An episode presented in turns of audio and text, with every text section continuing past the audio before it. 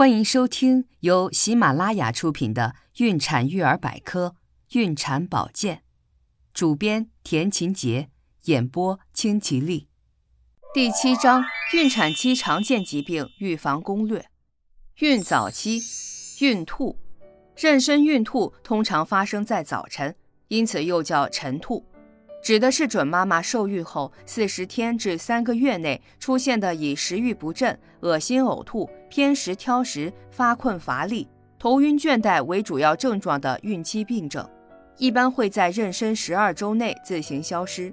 但有少数的准妈妈早孕反应特别严重，恶心呕吐频繁，甚至不能进食，严重影响身体健康。治疗方法一。准妈妈的情绪要保持安定与舒适，这会在很大程度上缓解孕吐。二、准妈妈的居室尽量布置得清洁、安静、舒适。三、避免异味的刺激，呕吐后应立即清除呕吐物，以避免恶心刺激，并用温开水漱口，保持口腔清洁。四、注意饮食卫生，饮食宜营养丰富且易消化。并可采取少食多餐的方法。五、为防止脱水，应保持每天的水分摄入量，平时宜多吃一些水分多的水果，如西瓜、梨、甘蔗等。六、准妈妈如果呕吐严重，应该卧床休息。七、保持大便通畅。八、呕吐剧烈者，可在饮食前口中含生姜一片，以达到暂时止吐的目的。九。有以下情况时，需要及时去医院就诊：呕吐没有减轻的迹象，小便颜色加深、次数增多，皮肤干燥、眼窝凹陷，感觉身体越来越疲惫，甚至虚弱，超过二十四小时无法进食或喝水。十、准妈妈不要自行购买止吐药，因为可能不安全或对胎宝宝有害。先兆流产，妊娠不足二十八周。胎宝宝体重不足一千克而终止妊娠，称为流产。根据流产发生的时间不同，可以分为早期流产和晚期流产。在怀孕十二周以前发生的流产称为早期流产，在怀孕十二周以后发生的流产称为晚期流产。早期流产比较多见，早期流产先有阴道出血，后有腹痛，这是因为胚胎剥落出血。当全部剥落后，子宫开始强力收缩，从而产生腹痛。晚期流产是先有子宫收缩引起腹痛，然后胚胎剥落引起阴道流血现象。根据患者就诊时的情况，又可分为先兆流产、难免流产、不全流产、完全流产、过期流产、习惯性流产及感染性流产。先兆流产是指在怀孕二十八周以前出现的阴道少量出血，时有时无。伴有轻微下腹痛和腰酸症状，但不一定会流产，可能经过适当治疗后还可以继续怀孕。先兆流产的主要表现为：怀孕后阴道有少量出血，根据血流量和积聚在阴道内的时间不同，颜色可分为鲜红色、粉红色或深褐色，有时伴有轻微下腹痛或下坠感，腰酸腹胀。从民间传统说法上讲，先兆流产的主要依据就是见红。中医称先兆流产为胎漏，一般在怀孕三个月以后，胎宝宝已成型而坠者，则称小产。先兆流产经休息及治疗后，如果流血停止及下腹疼痛消失，妊娠可以继续；如果阴道流血量增多或下腹痛加剧，可以发展为难免流产。有半数左右的先兆流产孕妇会难免流产，连续自然流产三次或三次以上者就是习惯性流产。治疗方法导致先兆流产的原因很多，如受精卵异常、内分泌失调、胎盘功能失常、血型不合、母体全身性疾病、过度精神刺激、生殖器官异常及炎症、外伤等。一、排除宫外孕。宫外孕在早期没有自觉症状。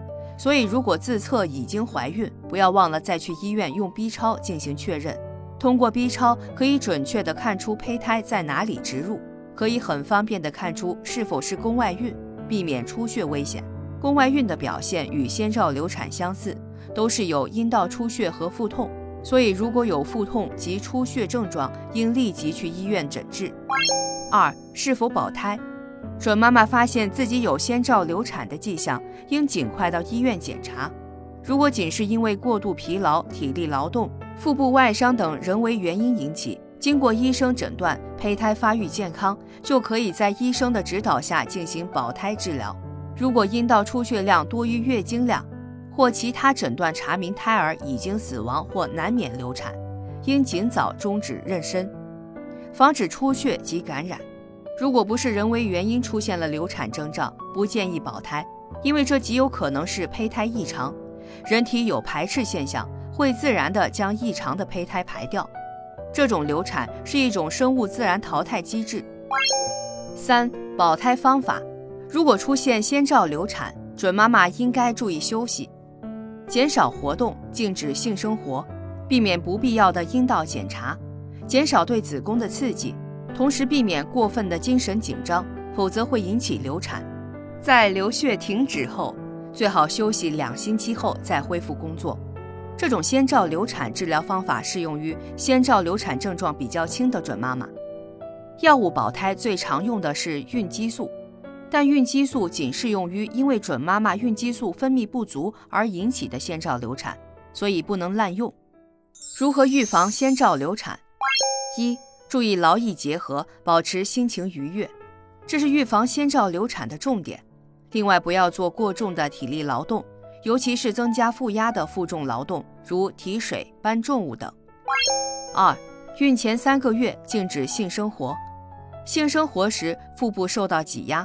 同时，宫颈受到刺激也会诱发宫缩，所以在怀孕前三个月内应禁止性生活。三、注意生殖系统炎症，生殖系统炎症也是诱发流产的原因之一，保持外阴清洁尤为重要。如果发生阴道炎症，应立即去医院诊治。感冒，感冒是常见病和多发病，对准妈妈来说，在怀孕的前三个月。由于体内激素的变化，很容易患上感冒。治疗方法一：轻度感冒。感冒初期喉头又痒又痛时，立即用浓盐水每隔十分钟漱口，清洁咽喉，十次左右即可见效。喝点葱白汤可以减轻鼻塞、流涕等症状，对清除呼吸道病毒有较好效果，还可增强人体抵抗力。在鸡汤中加一些胡椒、生姜等调味品。或下面条纸都可辅助治疗感冒。在保温杯内倒入四十二度左右的热水，将口鼻部置入茶杯口内，不断吸入热蒸汽，每日三次。咳嗽时可以将一只鸡蛋打均匀，加入少量白砂糖及生姜汁，用半杯开水服用，两到三次即可止咳。服用板蓝根等纯中药制剂，同时多喝开水，注意休息，并补充维生素 C。感冒多数很快便会痊愈。